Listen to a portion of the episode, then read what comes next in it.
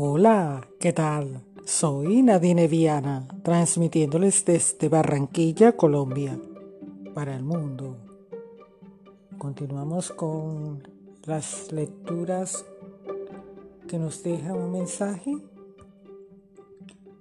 a propósito del momento especial y delicado que estamos viviendo a nivel planetario. Debemos unirnos. Estamos tratando en las lecturas de rescatar valores, esperanza, solidaridad.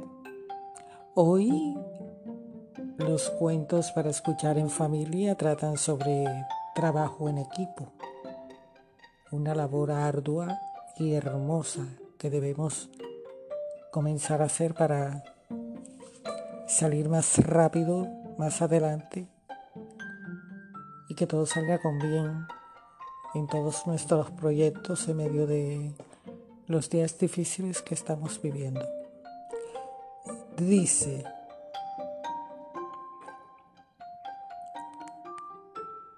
El armario de la limpieza, autor Silvia García. Valores, trabajo en equipo y empatía en la casa de los señores Fernández hay un cuarto. Dentro de ese cuarto un armario. Y dentro de ese armario una multitud de cosas para limpiar. Sí, sí, estamos hablando del cuarto de la limpieza. En ese gran armario azul hay una escoba, un recogedor, hay estropajos, hay botes de productos para la limpieza, hay trapos, hay un cubo, una fregona y muchas cosas más. Es un armario tan especial que sus objetos tienen vida. Pero no digas nada, porque debes saber que cuando su dueño o dueña los llama, salen a trabajar por la casa. Todos los domingos salen a hacer su actividad de la limpieza cuando les organizan las tareas los señores. Pero un día algo cambió por lo que sucedió a primera hora de la mañana. Buah, buah, lo siento chicos, no puedo más, dijo la fregona. ¿Qué te pasa? dijo asustado el limpia cristales. Me siento discriminada, estoy muy cansada al final. Vosotros trabajáis un día a la semana, pero yo cada vez que pasa algo me sacan a trabajar. Si cae algo de aceite al suelo, la fregona. Si mancha el niño algo en la habitación, llaman a la fregona. Si se moja el suelo con el agua de la ducha, la fregona. Menuda tontería, gritó la escoba. ¿Qué ibas a hacer tú sin mí? No puedes hacer nada sin haber recogido yo antes. Claro, claro, y sin mí, dijo el recogedor, no podríais hacer nada ninguno. Bueno, ¿para qué nos sirve enfadarnos así? ¿Se van a molestar los señores? ¡Buah! ¡Buah!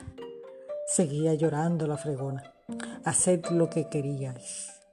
Yo hoy no voy a trabajar.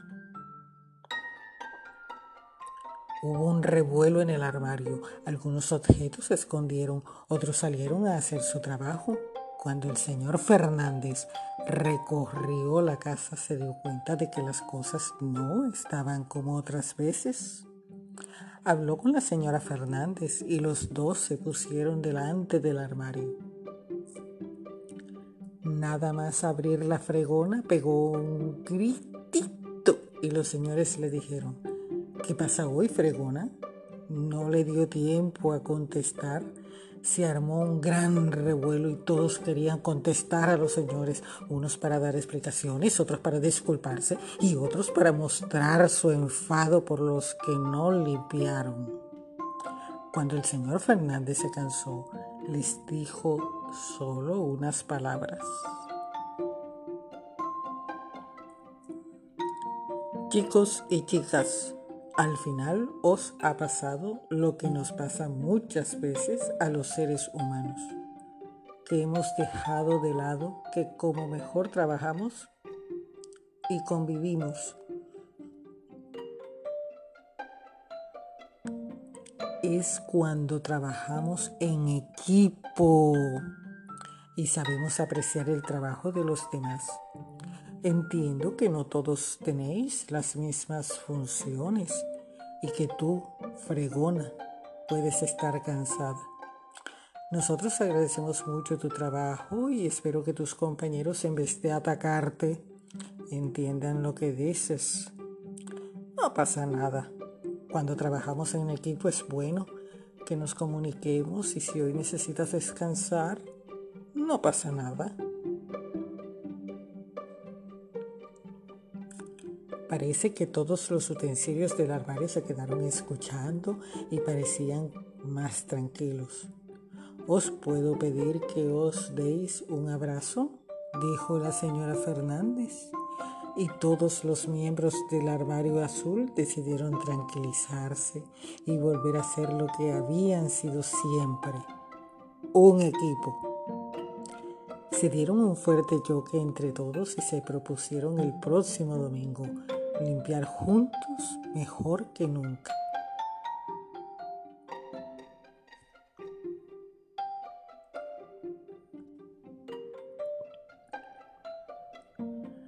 Veamos el mensaje que nos deja la segunda lectura.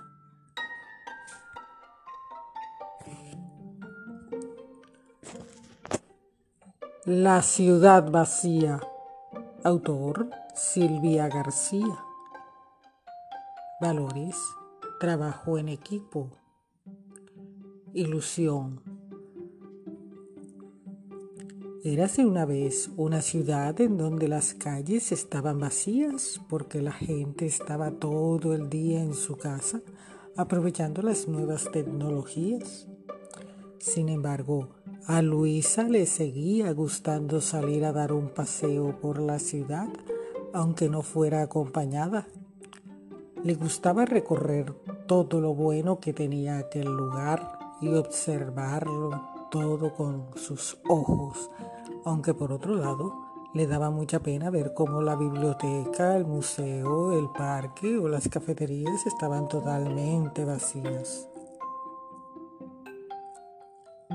¿Por qué los todo el mundo había decidido no disfrutar de la realidad? Pensaba una y otra vez en cada uno de sus paseos. Un buen día se encontró a una señora sentada en un banco y ésta se asustó mucho al verla. Pero jovencita, ¿qué haces tú por aquí? Solo paseaba. ¿Le parece raro? contestó Luisa acercándose a ella. Sí, me parece raro, porque apenas me encuentro con gente y la poca gente ya mayor que recuerda lo bonito que fueron todos estos sitios antes de que estuvieran vacíos. Ahora la gente joven preferís hablar por internet y mandaros fotos, hablar a través del móvil y divertiros desde casa. Tiene razón, yo solo tengo 13 años, pero me gustaría volver a conocer todo aquello. ¿Qué podría hacer? ¿Le gustaría ayudarme? Sería divertido, dijo Luisa a la señora entusiasmada. La señora se llama Josefina y le explicó a Luisa que hacía unos años trabajaba organizando todas las fiestas de la ciudad. Podría ayudarte a organizar una gran fiesta para que la gente salga de sus casas, pero necesito mucha imaginación y esto supondrá mucho esfuerzo. Llamaré a todos mis amigos, Josefina, y entre todos pensaremos algo para recuperar, devolver a la realidad a nuestros vecinos, dijo Luisa mientras sonreía feliz. Está bien, Luisa, si la semana que viene consigues reunir a tus amigos y que dejen en casa sus móviles, iPads, ordenadores, tablets, nos veremos justo en este banco al lado del roble y yo os ayudaré en lo que pueda, dijo Josefina, levantándose para marcharse. Toda la semana Luisa se dedicó a contar a todos sus amigos en el recreo del colegio la conversación con la señora Josefina. Algunos preferían jugar y ni siquiera se paraban a escucharla. Entonces Luisa tuvo la idea de hacer carteles en su casa con fotos de cómo habían sido aquellos lugares que ella quería recuperar. Y dos días después de tener todos sus carteles hechos, los pegó en el recreo.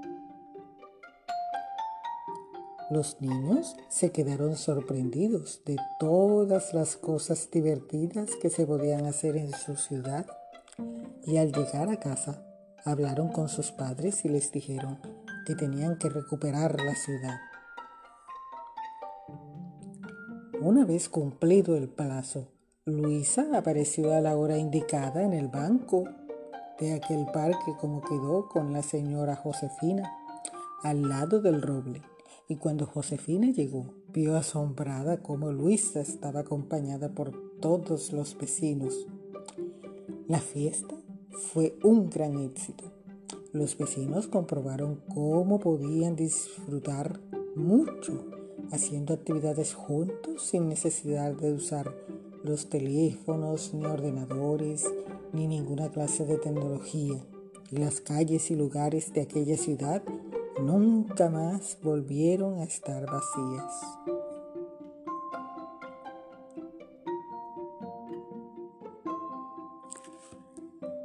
¿Te gustaron los cuentos? ¿Qué mensaje te dejaron? ¿Te parece que a pesar de los años, esos cuentos aún están vivos lo que estamos viviendo actualmente? ¿Qué reformas harías a tu vida cotidiana para recuperar esos espacios de tu ciudad que tanto disfrutabas?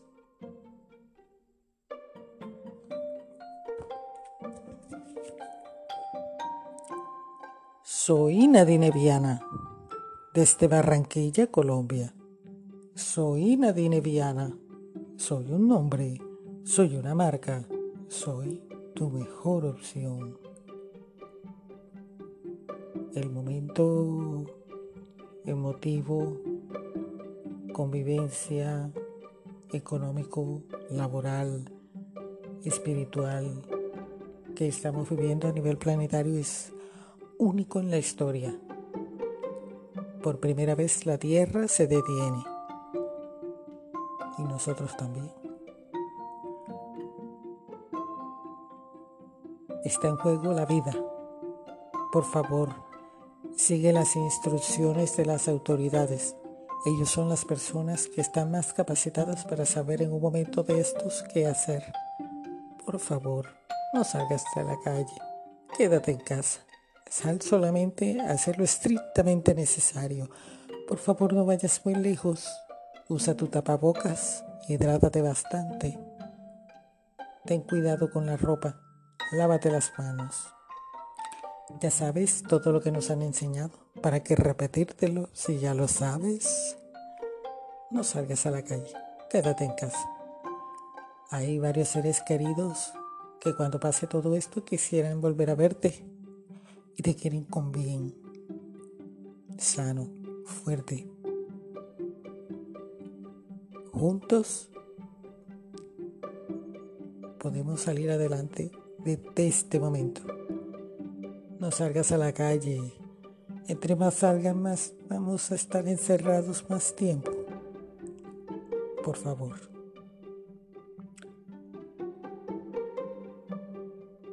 No te vistas, que tú no vas.